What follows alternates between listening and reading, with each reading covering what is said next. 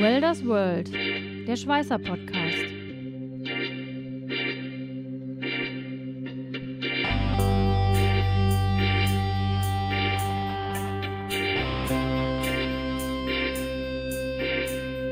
Ein Podcast mit Katharina Röschek, Jörg Ehling und Matthias Schütze.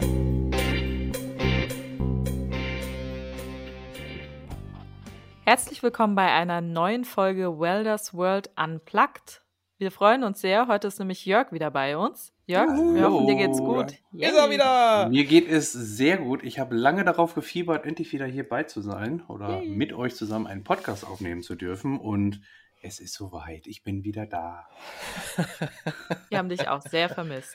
Ja, schmerzhaft. Genau. Hm. Bist du bereit? Können wir gleich loslegen? Ah, darf ich kurz, bevor wir.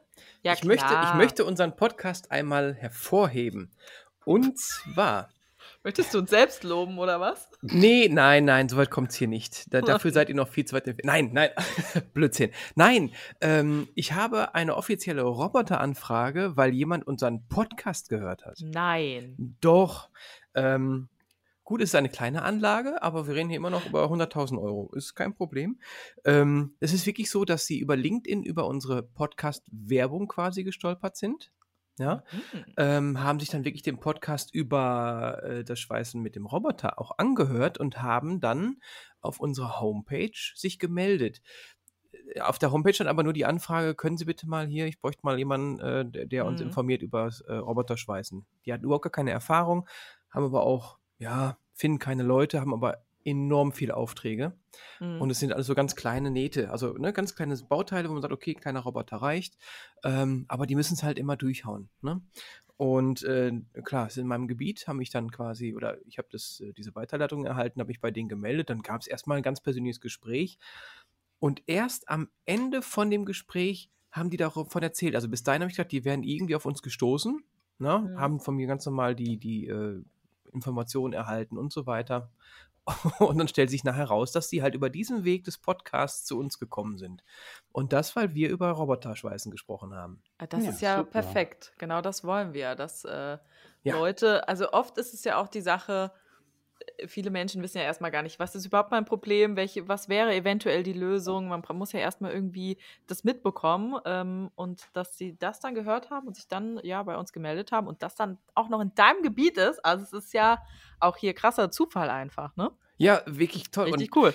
äh, machen wir uns jetzt mal nichts vor. Bislang haben wir ja gedacht, mein Gott, wir quasi uns hier die Seele aus dem Leib und ist schon eigentlich, wir verstehen uns super, alles toll, freundschaftliches Verhältnis, so soll es sein.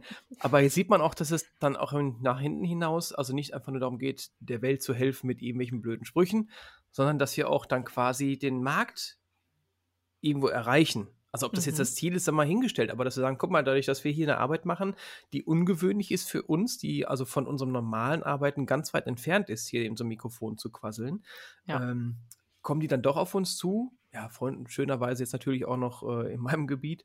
Äh, der nächste Kunde muss jetzt halt vom Schorsch kommen und dann müssen wir es weiter ausbauen. ja?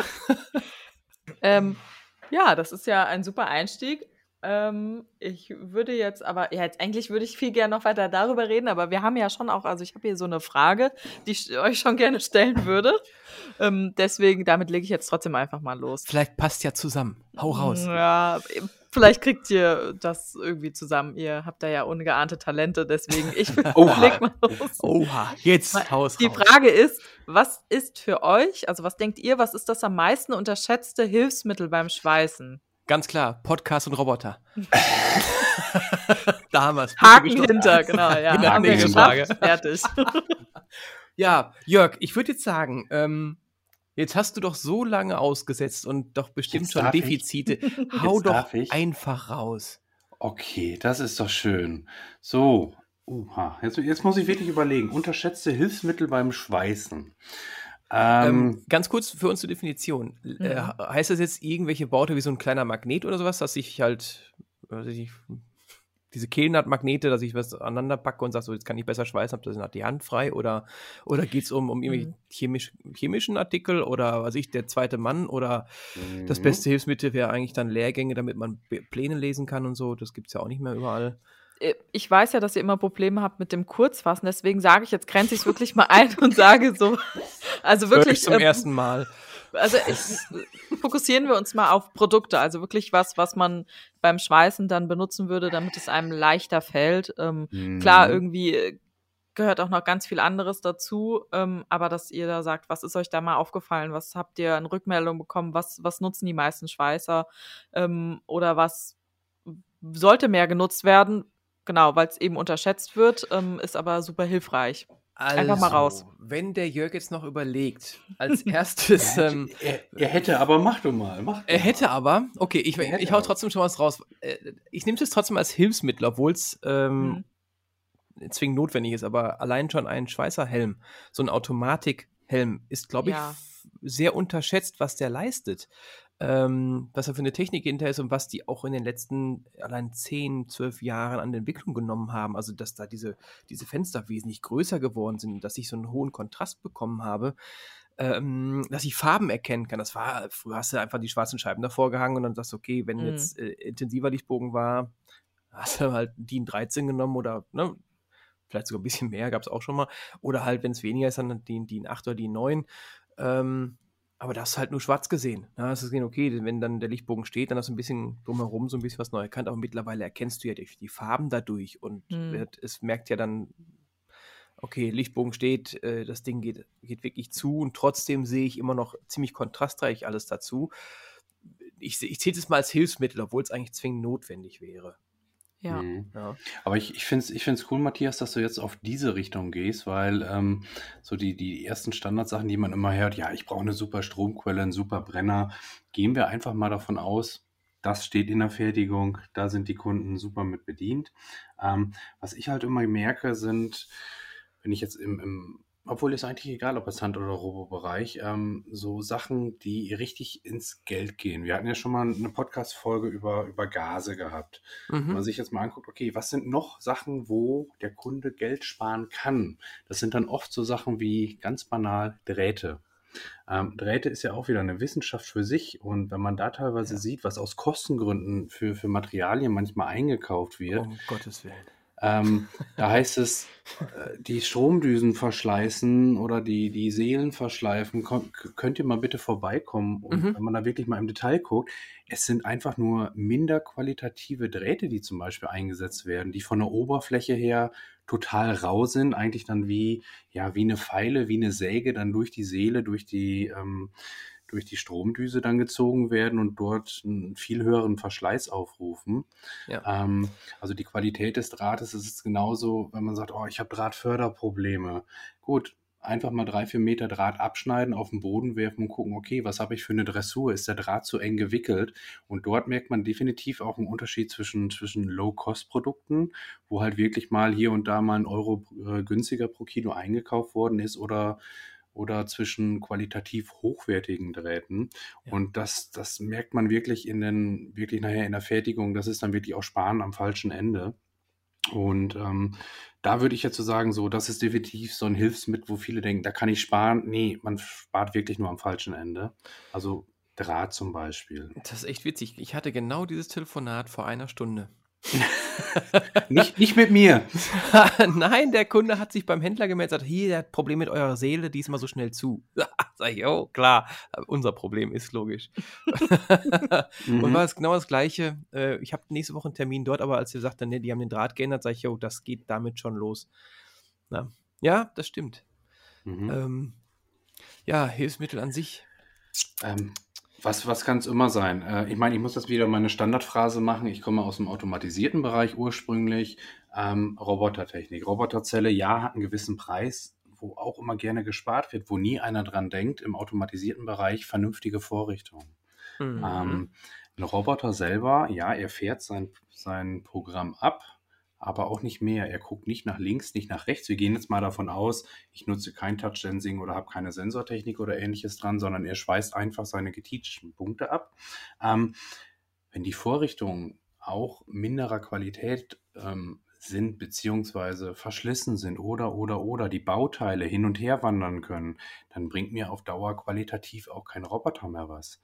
Ähm, also Vorrichtungen, gerade im mechanisierten oder automatisierten Bereich, würde ich sagen, ist auch ein Hilfsmittel, was gerne unterschätzt wird, weil es teuer ist. Man kann dort auch wieder Geld sparen, aber sehr, sehr großen Einfluss über eine, eine gute Qualität hat.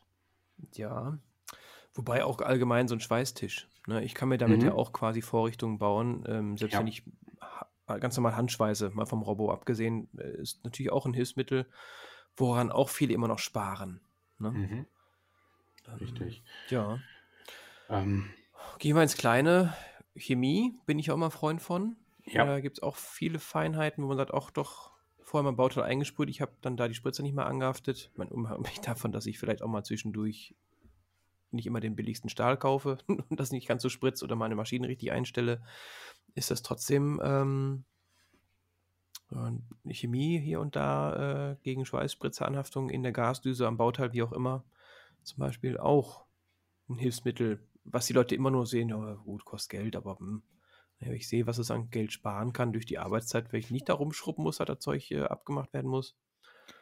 Auch ich meine, ja grundsätzlich jedes Hilfsmittel kostet ja Geld. Also es ist ja immer irgendwas Zusätzliches, was aber die Arbeit ja eigentlich oder sollte die Arbeit erleichtern. Ah, das ist genau das, was wir in in Deutschland meines Erachtens als Fehler machen. Wir sehen immer nur, was es kostet. Mhm. Also ein Roboter kostet Geld, aber er verdient unheimlich schnell mein Geld. Ähm, technische Chemie kostet Geld, aber ich sehe meistens nicht, dass mir das Ding auch noch wirklich Geld einbringt. Mhm. Na, ne, also ja. wir sehen immer nur, was kostet etwas. Also da muss ich sagen, da sind unsere holländischen Freunde doch etwas weiter vorne. Die sehen nicht immer nur, auf was investiere ich, sondern ähm, was bringt es mir und dann sehe ich dann mhm. nachher von ab, das kostet, weil natürlich äh, bezahlen die nicht deswegen mehr, aber die gehen da wirklich gedanklich anders ran. Mhm. Ja. ja, und wie gesagt, ist auch diese, diese günstig bzw. billig Geschichte. Ähm, ich, gut, ich muss jetzt mal ein bisschen Binselwerbung machen. Es gibt ja dieses, schönes, dieses schöne YouTube-Video ähm, Original gegen Kopie, wo dann halt auch mhm. Low-Cost mhm ähm, mit unseren ähm, hochqualitativen Sachen verglichen wird. Und das ist dann auch, ich meine, die Einkäufer, die meinen es gut, die wollen Geld sparen. Ähm, aber welcher Rattenschwanz dahinter hängt, wenn man dann doch öfters mal Verschleißteile tauschen muss, Standzeiten, Nacharbeitskosten und, und, und.